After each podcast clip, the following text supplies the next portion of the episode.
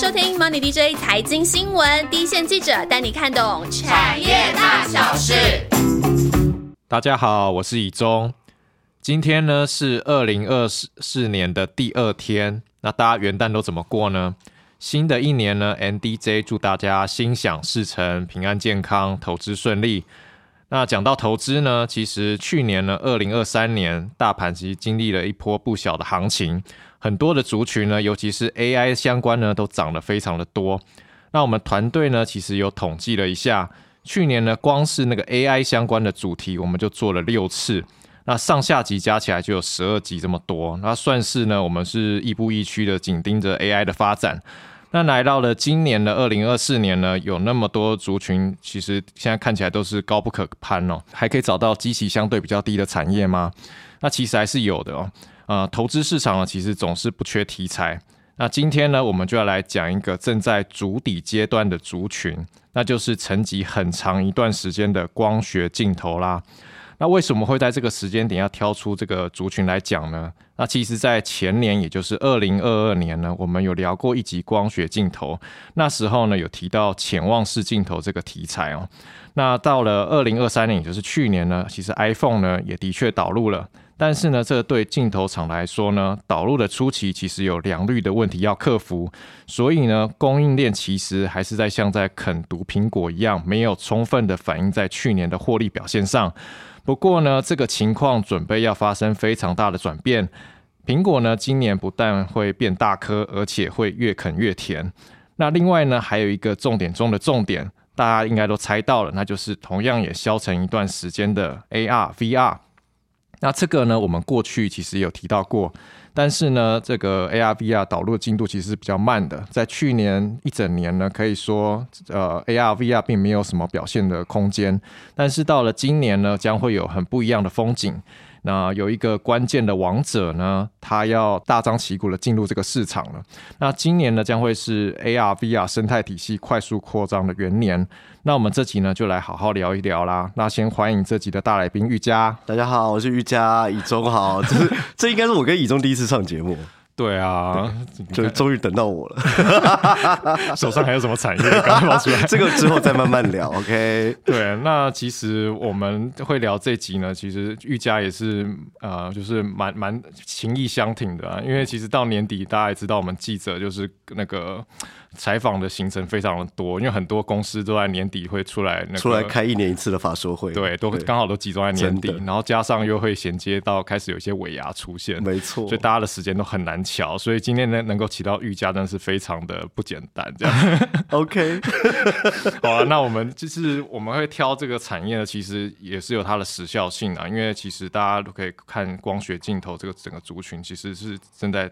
打一个慢慢的、偷偷的正在上涨当中。对对，那其实这当中可能就会有一些猫腻在里面。那我们今天就来聊。那其实我们可以先从光学镜头这个产业的大家长来说起，也就是大家很熟悉的大力光跟玉金光。那其实光学镜头呢是一个很古老的产业，从以前的数位相机啊，到了的电脑镜头啦，还有到现在的手机 VR 都是需要这样的。这样的一个产品哦，是那已经发展了很久了。那我们台面上呢，啊，厂商好像都是一些呃这些面孔。那新的新的人呢，好像似乎也不容易加加入进来哦。那这个产业的护城河到底是它是表现在什么方面？是就像以中讲的，这个行业其实真的很古老了。那有戴眼镜的人，就是大家都知道，像那些日本的欧亚啊，像像德国的 Zeiss 啊，蔡司，对这些这些厂商，然后呃做相机的，就是像徕卡，徕卡现在也有跟手机厂合作做镜头嘛，嗯，然后像尼康、Canon 这些这些大厂，它其实都有自己独到的光学成像系统。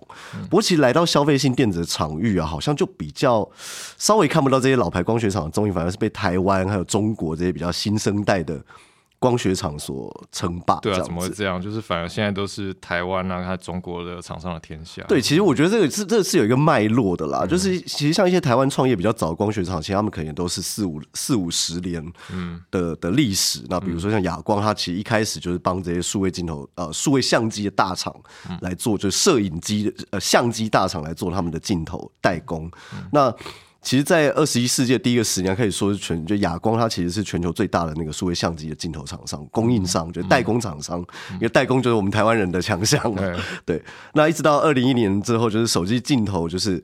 呃，话术不断的提升，然后慢慢慢的缩尾，就变得越来越小颗。它也就哑光当当然也是顺势做一些转型。那事实上，光学镜头厂从这种大颗的单眼镜头，就是玻璃镜片，然后到极小颗的手机镜头这些塑胶的镜片，或者它在材料的选用啊、开模啊，因为你想想看，就是那个就是手机镜头那么小一颗，然后里面要放进好好几片镜片，对，那个其实都是学问啦。那近年来，当然手机镜头的材料也是以塑胶为镜头，也造就了就是我们大家都知道大力光这位王者。然后玉金光在一开始就是呃苦苦追赶了一阵子之后，终于有跟大力光就是不相上下的这种呃性能的表现，就造就了这两这两家大厂他们这个呃整个风生水起的年代。那既然讲到塑胶镜头，我觉得呃也跟大家就是稍微说明一下，就是大家在听呃。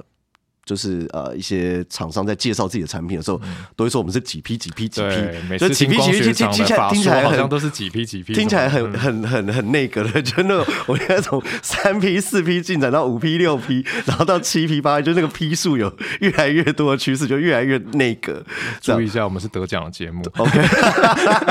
那那个几批呢，其实是指的它就是单颗镜头当中所所使用的那个塑胶的片数，就是 plastic 的。的呃代称啦，那其实讲八批就是八片塑胶镜片组合成而成一颗镜头。那几 G 呢，就是指说玻璃镜片的数量。哦，那 glass 对 glass 的意思。所以几 G 加几 P 其实就是混合采用，就是呃玻璃跟塑胶镜片的混合型的镜头。所以这样看起来就是越多片就代表门槛越高，可以这样理解吧？对，因为其实像从我们刚刚讲到材料跟模具嘛，然后跟塑胶成型这些这些关卡，那。啊，如果是玻璃镜片的话，它就牵涉到研磨，那甚至是曲面镜片跟非曲面镜片的呃一些差异。那这些多镜片的组合难度会非常高，因为每一片它的透光率啊、成像品质，其实就都影响到了呃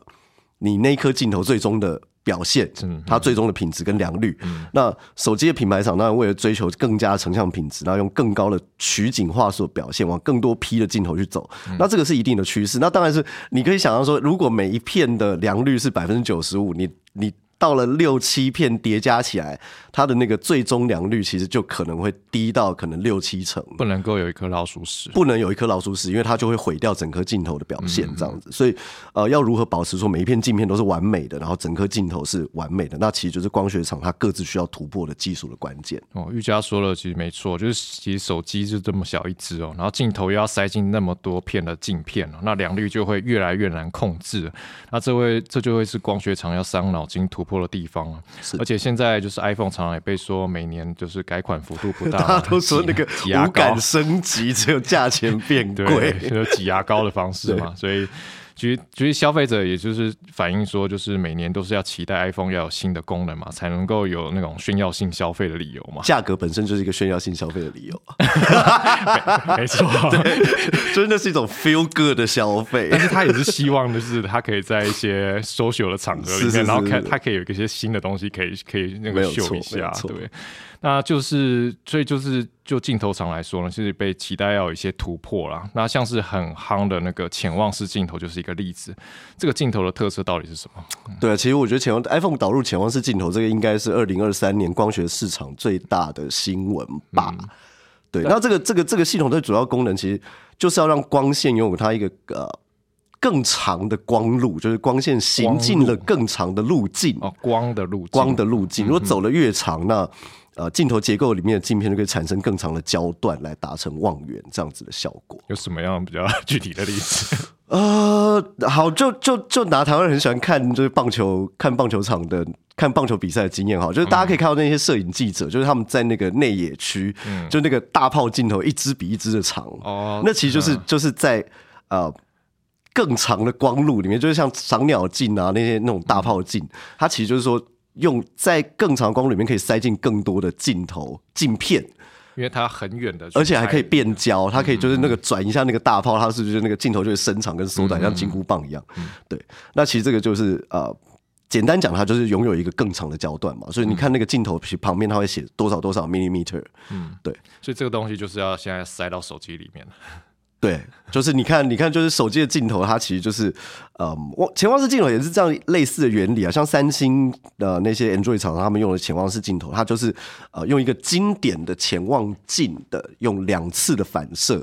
两次的呃折射，让光线在两个反射镜之间做呃创造出一个更长的光路。嗯，那这样子就可以在呃手机有限的体积里面，就是。达成就最高达到比如十倍的光学变焦这样子的效果，它的空间有限，所以它要更多，它要更多，它用折射的方式来创造。嗯要不然你看，就那个手机镜头越来越厚，对，它其实就是那个光路有限，所以它只能为了望远，所以他只能把镜头越做越厚。三眼怪突突的，对，而且越来越突。如果你把那个 iPhone 十一、十二、十三、十四 Pro 就是放在一起，就发现它的那个它的镜头越来越凸。对对，那为了解决这样的方式啊，就是 iPhone 十五 Pro Max 它用的方案，其实是在望那个望远镜头后边它加一块棱镜。嗯那棱镜这个东西很有趣，它其实是光线会在里面做呃内反射。内反射，对，它经过四次的反射之后，它是不是就把那个呃光路拉长了四倍？就是大家看那个 iPhone 的那个那个行销行销文件，它就说四次反射 whatever，就是那大家都在说这个到底是不是潜望镜？那其实广义上来说。它是，但狭义上它其实可能不是，但就是它头它的原理其实是一样的，就是呃就是要把那个路径拉长，把那个路径拉长，对，然后来达成望远的效果。那毕竟就是说手机又不可能说无止境的变厚，对啊，其实也是一种折中的解决方案啦。那其实，嗯，讲到这个这个镜头的设计方式，其实作为 Apple，你知道 Apple 大家对于那个它对于就是任何零件的品质都是非常的就是龟毛，像那个工艺品一样，对，像工艺品一样在在在弄。那出其良率低就是落，就是你看不到的地方，你看不到的地方，然后其实就很漂亮，对，也要做的很好，然后效能要效能要是就是业界最佳。对，就是反正就是要做到内外皆美，对对对，实在是一个很很很变态的的的 厂商，但是让大家又爱又恨，因为就对零件零组件供应商来说，它其实就是呃会提升自己的技术能力，但是就是过程当中就是很痛苦。痛苦对对对对对。那其实，在这样子的状况下，大家可以想象说，那个呃初期这个潜望系统、潜望镜系统的这个良率比较低是可以预见的嘛？那毕毕竟就是说，嗯，良率本身就是对。就是要还有还有一直都有克服的空间，那再加上说呃那个棱镜它是过它是外购，那这个就是跟中国厂商外购，那这个过水钱就过来，其实就等于说它的呃毛利率趋近于零，因为你只是把零件买进来，然后装好再再出出去，那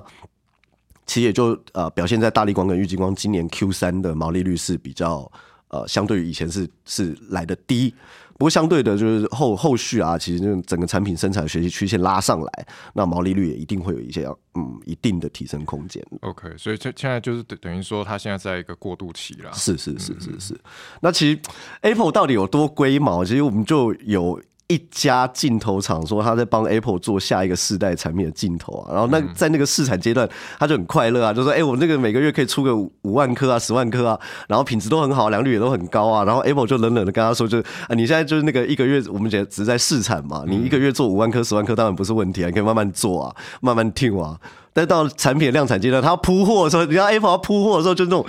几千万台，然后要要出去那那就对那个量是你单一个镜头厂，你可能要出几十万。几十万颗，还是一百万颗，甚至两百万颗，嗯然后 Apple 就跟你说，就就就跟这个镜头厂说，Then it would it would be a different story，量变可能会对质变，对，就 是量变变值，就当你量冲上去，然后你对对对对，然后你的那个产品良率就会下降。所以镜头这个这个这个零件，就是它之所以经典与古老，就是因为它设计是设计，就理论上的光学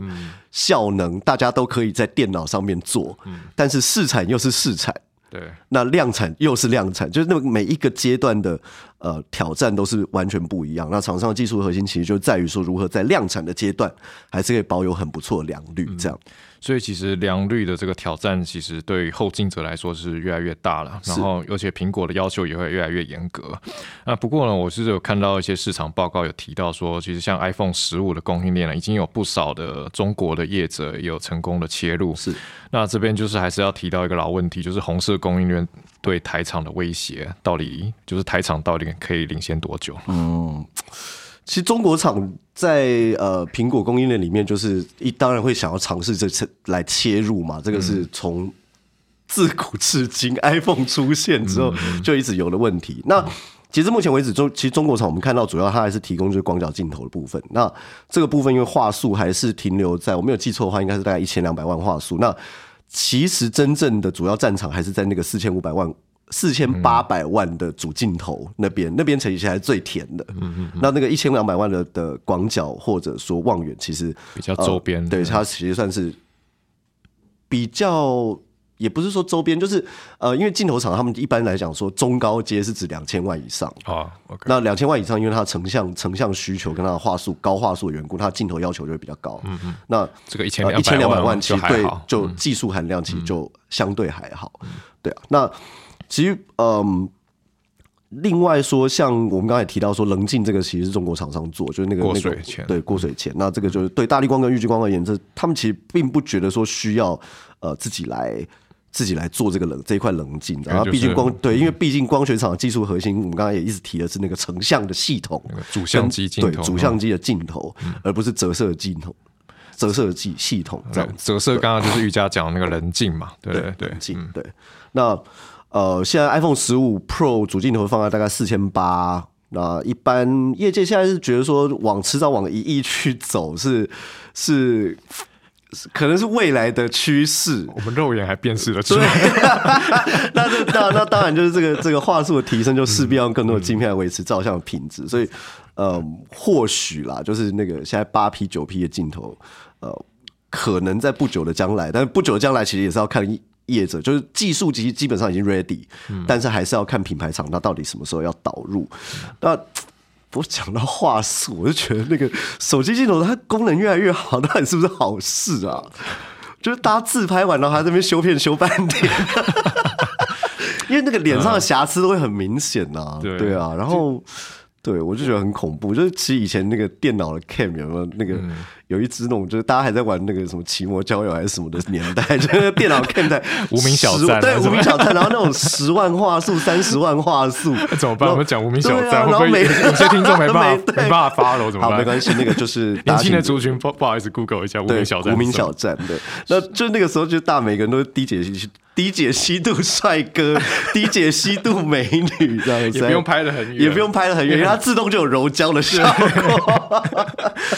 真的，我其实就是以前的那种低解析度，其实是最好的滤镜啊。不过现在好像大家也没在怕那个高解析度，因为现在其实有 AI 可以帮你，是现在就是就是直接照完，然后一键就可以让你就是 变成另外一个人，对直接换脸也可以变成另外一个人。对，那这边我其实还要再另外问一下，其实红色供应链常常就意味着就是杀价竞争嘛。就是以目前新阶段来看的话，光学镜头的这个价格啊，有遇到这样的问题吗？是，呃，其实我觉得就市场上市场来讲，中国供应链来切入来抢单，其实最大问题一定啊。对市场扰动一定就是在价格，对就在它品质已经符合就是品牌厂商的需求的时候，它就要那 gain share 了，它就要 gain share，、那它在争取市场的时候，就很容易会变成价格的破坏者。那但这其实也没办法，因为人家人工就是比较低啊，对人工价格就是比较人工成本就是比较便宜嘛。不过其实对光学产业来说，因为是一个寡占的市场，价格要维护，我认为是呃。相对比较单纯，其实上次大力光在法说会上就直接放话说，就是那个我们价格已经没有在向下空间。我觉得某种程度上，它也是在跟呃整个市场，不管是品牌商或者是他的客户，或者是呃他的竞争同业来喊话来定调，然后希望说呃继续不要再用杀价的方式来取单这样。OK，所以现在看起来老大都出来喊话了，而且其实刚刚讲到他们主主镜头还是占据主导地位嘛，是是是所以其实价格相对的比较没有。比较不会有那么大的杀价的空间了、所以今年的价格应该会是相对稳定的一年。是那我们前面有提到，其实光学族群正在呃打一个很大的一个底，然后感觉正在酝酿一些事情。那如果就二零二四年今年来看呢，光学厂有哪些题材是我们可以去 follow 的？好，其实如果从光学应用领域来看，其实呃，我们就分几个大的区块来看。那当然最重要，呢也出货量也最大，用掉最多镜头的，其实当然就是手机嘛。对，那现在的旗舰手机大家都是三眼怪了啦，然后再加上就是前镜头，嗯、一个或甚至两个，因为有的手机它也就是前镜头，它号称说它要拍一个三 D 人脸，whatever，就对。那至少其实一台旗舰机就至少会搭载到四颗镜头，对。那比较中低阶被它的那个背面主镜头大概也就是两颗，就是一颗一颗主镜头加一颗广角或望远，那加一颗前镜头就三颗。那这个量当然是很可观。那甚至像 iPhone 这样的出货量，其实甚至就不可能说有单一个镜头厂可以吃下全部的订单，所以我们才会看到说，哎，主镜头就是大力光跟玉金光主要在出，然后其他的镜头就是也会交给其他的呃同业来来处理。那手机镜头眼镜在二零二四年，我们认为大概会有两个主要的方向，吼。那第一个当然就是我们刚刚一直提的解析度的提升，然后 CMOS 的成像面积也会越来越大，那也就需要更精密的光学镜头来设计来搭配，这样那持续往高阶去迁移。那呃，我们刚才提过说，一般来讲，两千万是一个高阶跟中低阶的一个分野嘛，对。那高阶机种主镜头就往一万一亿去走，就是呃，那目前三星、Apple 大概都在四千八到五千万左右这样，那。主要供货商就是大力光、与金光，那望远跟广角就是在一千万左右，对，那这部分就会分比较多给其他同业。那第二个趋势呢，当然就是那个潜望式镜头的渗透率会逐步来提升。那当然，去年是元年，对，去年算是算是元年，就是呃，Android 系 Android 阵营其实也不止元年啦，他们其实在二零二二年就有一些就更早了，对，就有一些机种已经已经已经使用了，只是说明去年是苹果正式。苹果正式导入，那其实甚至有一些 Android 的厂商，它是用光学变焦，就是它里面还真的像我们刚刚讲说那个大炮镜、赏鸟镜跟那个棒球镜一样，就是它除了定焦的长焦以外，它还加了一个移动零件，就是当你在调的时候，它里面是会有一个移移动零件去移动里面的镜片。哦，然后就可以变做出真正的光学变焦，就算是更严格意义上的那种。对对对，它其实就是把一颗长焦长的变焦呃变焦镜塞进了手机里面，而且还给你光学变焦，而不是数位变焦。嗯，对。那其实这些应用跟设计，就是呃，在 iPhone 十五 Pro Max 它用了这个这个架构之后，也正式成为显学嘛。那其实也。呃，其实也有厂商说，下一代的 iPhone Pro 就我们就姑且依照它的那个命名方式，叫做 iPhone 十六 Pro。对，然后呃，它也会开始搭载潜望镜，也就是意思是说，就是潜望镜这个设计架构会导入到多一款的 iPhone 里面，就是从现在的只有在 Pro Max 变成到 Pro。那其实也会有越来越多的厂商在更多机种导入类似的设计。那这对于光学厂而言，当然就带来就是呃。出货量跟整个营收价格的提升空间，这样其实就是苹果一贯的步调啊，就是它是有新的东西呢，就会先导入它最高阶的机种。对啊，所以就被大家说是挤牙膏式更新法。对啊，然后再 可能在隔年开始才慢慢向下渗透渗透到其他的机种是是是。所以这个通常就意味着就是量的提升，然后。呃，通常也不是导入的第一年，而是第二年。那这个苹果呢，也也也算是一个苹果的送分题啦。就是你看到它第第二年，通常是量才会起来。对。那讲到苹果呢，就是像之前我们呃做折叠机那几那几讲的一样，它一旦导入新的科技啊、新的技术啊，就会带动整个产业开始跟进哦。嗯。那二零二四年呢，可能会是。呃，刚刚前面有提到 AR、VR 很关键的一年，因为苹果推出了它的混合实境的装置 Vision Pro，然后要在 Q1 上市了。那这个对于光学产业会有带来哪些新的机会？我觉得 Vision Pro 这个东西真的是这等。大家望穿秋水，然后去年就一直在讲了。去年好，因、欸、为，我没记错的话，应该是去年六月就已经。然后那时候就我们就一直在开始问供应链，没错，供应链回回答都是 啊，那个量不大，那个量不大。那嗯，那当然距离发表已经好几个月嘛。那这大半年来，其实大家苹果就是在做那个量产前的那个前置作业，其实。大家我们也一直提到说，苹果做这些东西就是很古摸，就是很古摸。真的，对你一开始做一个原型机还不够，就是你要能够在量产的时候符合一样的标准。那其实，在苹果之前，包括说像其他公司，像 Meta、Microsoft，他们已经在那个 Quest VR 上面合作。嗯那其实就是把那个 Microsoft 的那个 Xbox 的呃软体导入到那个 Quest VR 上面去去去跑，这样就等于说可以在 Quest VR 上面玩那些游戏。对对对，然后就是提供就是。就微软自己不下去做硬体啦，简单讲就是这样。那当然是提供游戏玩家更多的呃视觉体验。那呃，短时间就是 Meta 跟微软居然算是在云端结为盟友了，这样。那另外一方面就是 Sony 的那个 PlayStation 系统，它就是有，则是有自己的那个啊 PSVR 这样的一个头盔。那呃，其实这些前行者，老实讲，他们都没有闲着啦。嗯。不过呃。讲到前行者，我们好像还有宏达电，不过好像没有人 care。好，像宏达电就 pass 这样子，对，我们就我们就就带过，就表示说他也有在做这样，对，我们就带过就好。不过，嗯，苹果之所以是苹果，其实就是因为，嗯，它是苹果，就是绕口令嘛。苹果之所以是苹果，就是因为它是苹果。这样，嗯，其实我觉得 Vision Pro 它上市，其实意味着说，呃，苹果这间公司它对 VR 生态圈的一个一个。宣誓吧，对，因为大家不管是在 Mac 或者是在 iPhone 上面，其实都可以看到说，就是呃，苹果它要做的一直都是生态系的生意。它要么不做，苹果就是苹果要么不做，但是它要做，它就是要要做成功，对，它就是要成功，对对对。所以就我觉得 Apple Car 就可能大家再再等一等这样，对，所以可以预期的是说，它这个呃 Vision Pro 的的呃加入，其实可以带动更多的 non Apple。装置的开发商来加入，一起把这个生态系做大，因为大家一定就会就是走，比如说走 Quest，然后或者是要走 Vision Pro 这样。那呃，同一个 content，它可能就是会去呃 for both 阵营这样子的一个概念。那这个生态系越来越多人的投入，其实生态系就会越来越大。那呃，回到我们刚刚讲的这个对光学产业会有什么样的影响？其实，嗯。单就从镜头数量来看，我们刚刚提提过说，手机它大概是呃四到四颗左右，对，甚至更多。对，那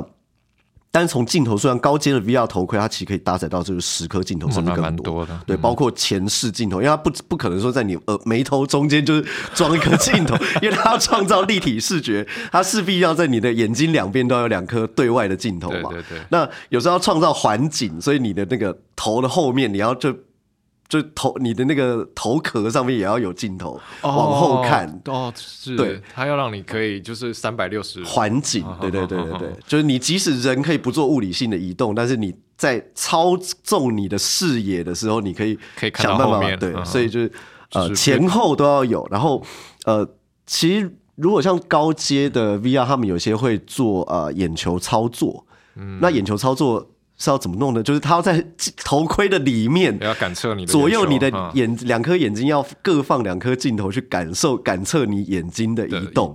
对，所以这巴拉巴拉巴拉加起来就是，嗯，大概可以到十颗甚至更多。那相较于手机所搭载的镜头数量，用量等于是又高了一阶了。那即使是一般比较呃，Vision Pro 是算是一个顶规的。产品好了，那其实一般比较平价版的 AR VR 装置，其实中低阶的产品大概也会有至少两颗吧，到六颗的应用。那其实让 Apple 阵营理论上就是为了去分这整个大的市场，那理论上会也会去开发出更多平价版的装置，那把整个价格带的 VR 产品拉开来，嗯，那量事实上我觉得就会打开。对，那另外一个就是呃，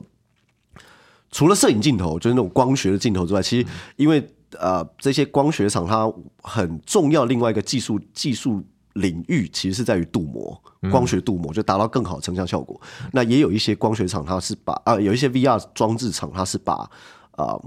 你前面的那个眼睛前面那两片成像镜片的那个 LCD 或镀膜的那个工作是交给光学厂来负责。哦，OK，对对，所以其实刚刚那个玉佳讲到一个重点哦，就是这个。A R V R 它的生就是它能不能够就是兴起呢？就是它的生态系，嗯，看它生态体系建立的怎么样？因为现在看起来没有什么特别，没有足够的 content，其实大家就不会想要去买一个很贵的玩具来玩吧？你自己会会现现在会去买吗？自己目前完全不想。一个就是 Vision Pro 真的真的太贵了，那另外一个就是 content 的问题吧。而且我觉得，我觉得真的是 content 的问题，我觉得是 content 的问题啊，因为有好的 content，你才会想要。去买买这些东西来玩嘛，然后另外一个就是 我觉得生活已经够忙了，就是 就因为我本身就是还是有在玩那个 Nintendo Switch 的那个 Pokemon 本传，然后手机上还在玩 Pokemon Go，然后就已经花掉很多时间。然后不过我我我自己健身房教练，他之前应该就买了一台，我不知道他哪一代的那个 Quest，嗯，对，然后他就说，其实最常使用就是躺在床上，然后用 Quest 看 Netflix，然后看到睡着，然后最大的好处就是你睡着以后，你的平板电脑不会砸下来打到脸。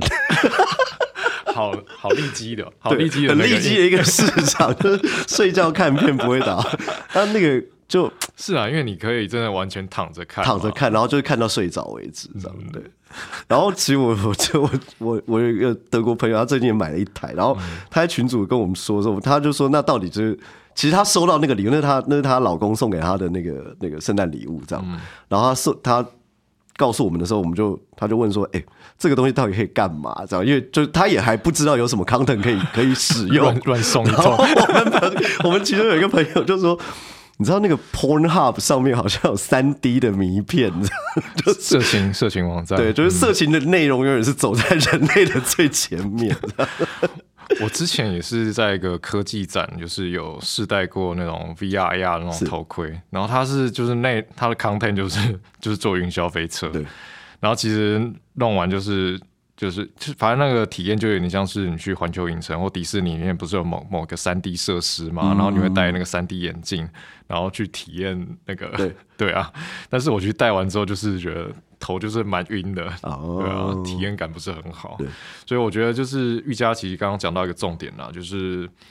其实大家的现在生活都很忙，就时间都被占满了，但是找不到可以塞进 VR 费用不可的一个地方。嗯啊，我们其实现在就就以手机来讲，我们现在生活再忙也离不开手机，或者是说手机让很多人变得更忙。那其实现在手机就是变成生活的一部分，所以它就很快就普及化。那 VR 这个装置呢，现在看起来感觉。还不知道怎么比比较好把它镶嵌在我们的生活当中。不过呢，苹果一旦要推出新的东西，就是一定会创造出很多让你劝败的一种 应应用场景。对，所以之后呢，一定就是可以观察它要怎么去把这个生态体系做大。是。那除了 AR、VR 之外呢，另外一个。呃，其实值得注意的一个领域就是车载镜头啦。其实现在的汽车越来越做的越来越像一台会移动的电脑啦。那未来呢，其实也是朝自驾车在发展嘛。那就需要很多颗的镜头。那这对于光学厂来说呢，会有什么样的机会？其实像现在的车，大概就是一前一后两颗嘛，就是那个倒车影像跟那个你前面的行车记录器，有的是内嵌的，有的是外挂嘛。那其实就是用来帮助车主来掌握车内外的状况。那嗯，另外一个就是倒车环景系统，就是呃，大家可以在那个荧幕上面自己看到自己个车子跟你停车格的相对位置，对对对。然后他用用风鸣拍，对他把他把就是实况了，然后他把他把那个呃镜头拍摄下来的那个场景，就是用电脑把它镶嵌在你的那个主荧幕上面。那这个东西大概就是需要四颗镜头嘛，就是前后各一，左右各一。嗯，那这个我们在。呃，光学产业里面车载应用，我们就称为就是 viewing，就是它是一个观景用的功能，嗯，就它是来观测、观察呃周遭环境。那话术的要求自然还不用太高，目前大概是五百万左右，其实相对于手机来说，其实还是很非常低。对，那目前也有厂商已经开始在推就八百万话术的产品，不过呃，长期来看要往一千万话术去提升。不过 again 啦，就是这些东西其实就是。呃，光学厂它自己的技术 ready，产品 ready，但是等市场，嗯，等市场，然后等这些终端的品牌商这样子。那呃，目前让新车大概就至少四颗镜头来做环境，那以后会到八颗。那也单就量而言，也是有不错的成长空间。那刚刚李总讲到，就是自驾车这个东西，就是因为它特别需要就是去做边缘运算，对，那它对于外界环境的啊辨识能力。他要去看道路标线，他要去更快的侦测到，或者说他的眼睛要变更好，跟安全相更安全相关，然后跟安全相关，他看到就是在比较远的地方，他看到一个行人，他不可能只是用一个五百万画素的东西去看行人，就是一个 对，就是或者是狗啊、猫啊 突然从路上冲出来，那这个东西其实呃，我们叫做这在光学产业叫做 sensing，就是它感知、感知、感知环境的功能。那呃，它侦测环境要更广阔。那从那个呃。整个环境系统到自驾车，那整个镜头数会跳升，然后呃，它的所需要的画素跟成像品质也会更好，也需要更好。那 Tesla 它其实就说了嘛，它全自驾镜头模组的需求未来也会呈现一个倍数的成长。那另外一个方面就是各个车厂其实。大家都在力推，就是那个行车辅助影像系统叫 ADAS 嘛哎，ADAS。然后其实我都 我都笑称说，这个东西就是阿达，然后加 S，就是复数的阿达 都可以上路。所以以后不是三宝而已，以后就是那个众多的阿达们 都可以安心的开车上路。这样会攻击到很多人哦。阿万吗？攻击自己的同事，就是那个阿万现在耳朵很痒，想说是在是在攻击谁的村庄？那呃，其实阿拉斯他就是那个。就是以后搭配着电脑来开车，那一台车所需要的影像侦测的数量就就会越来越多嘛。那尤其车载镜头，因为它不像我们一般来说在使用电脑、手机，然后像呃 VR 产品这些这些电子产品，我们一般来说是在一个比较舒适，或者说一个比较人工、比较呃可控的一个环境里面，在使用自己的电子上山下海了，上山没没有到下海下海啦，对对至少上山。阿达带大家去跳海，对，就是那个在车，因为它毕竟是放在户外嘛，那就必势必要就是承受在啊、比较严苛的环境，比较严苛的环境，它可能就夏天爆干热，然后、嗯呃冬天就一些纬度比较高的地方，它冬天可能会下雪，对所以它的那个镜头的工作温度势必要。range 要很 range 要很大，对，所以未来其实嗯，厂商在车载镜头慢慢慢慢的往就是全居，就是都是玻璃镜片的、的方向去去开发，那就塑胶的用量就会变得比较少。那甚至说有的厂商他已经开始在导入就是 glass molding，就是磨造玻璃这样子的呃工艺。那用非球面的镜头来呃提升整个镜头的效能，这样子。那随着呃 glass molding 这些镜片的加入，其实整颗镜头的毛利率对于光学厂来说也有一些提升的空间。glass molding 可以再稍微讲一下。嗯，glass molding 它其实就是模造玻璃，就是它使用一个膜去打造玻璃，它不是球面玻璃用研磨的方式，对，它是直接用有点像是塑胶开模，射出成型，你就把它想象成那样。那因为这样子，所以它可以做出一个非曲非球面的曲面，嗯那达到它所想要的光学效果。OK，对那其实我觉得就举例啦，就是那个非球面玻璃，就是大家讲，我们如果有戴眼镜的人，你就是知道说什么超薄跟超超薄的镜片的差别。嗯，就是如果你是球面玻璃，你度数一高，你的镜片就变得爆干厚。对，但是为什么能够把镜片呃缩得更薄？其实就是用磨造玻璃，磨造玻璃对，就是非球面镜，嗯，它可以把一些其他的地方的角度把它把它对把它缩掉。对 OK 对对对。好了，那这集节目呢，玉佳帮我们解析了光学厂一路发展下来累积的技术门槛，还有红色供应链的价格威胁，其实一直都在。但是呢，台厂目前在呃门槛比较高的成像系统还是占据领先的位置。那并且呢，呃，镜头每年都有新规格、新应用的出现。那台厂呢，还是在品牌厂的最前沿的应用占占据了一席之地哦。那沉寂已久的光学厂呢，今年也迎来了一些转机。那包括像是手机镜头的升级，苹果要在扩增实境的开疆辟土，还有就是车用镜头的趋势，这些都是光学厂未来的机会。那下一集呢，我们会针对光学厂的个股做详细的分析，大家就密切锁定喽。好，那接下来进入回复听众留言时间。OK，那这次的那个 Apple 就是苹果苹果上面的留言呢，就就就就有一位而已，所以要特别，他每一个字都要念出来。这位大大是 Ham，然后他有提到说。啊，谢谢你们含金量超高的内容，让我们增加很多的投资评量，非常感谢。哦，谢谢你。那其实大家，因为其实现在我们把很多产业，呃，就是去年都已经讲了也差不多了。我刚刚讲了 AI 都已经做了六期了，越细。对，所以其实大家还有什么很很冷门，冷门到我们这个冷门专业户都还没发现到的冷门，然后你可以提出来也欢迎提供给大家。对对对，我们可以制作团队。我们可以一起来研究看看这样子。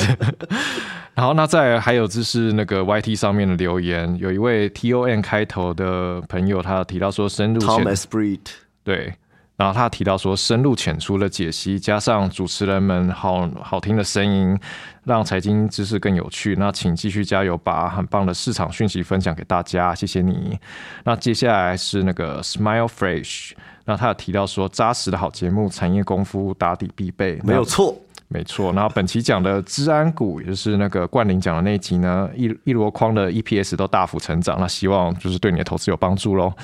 好，那我们这期节目就到这边喽，我们下集见，拜拜，拜拜。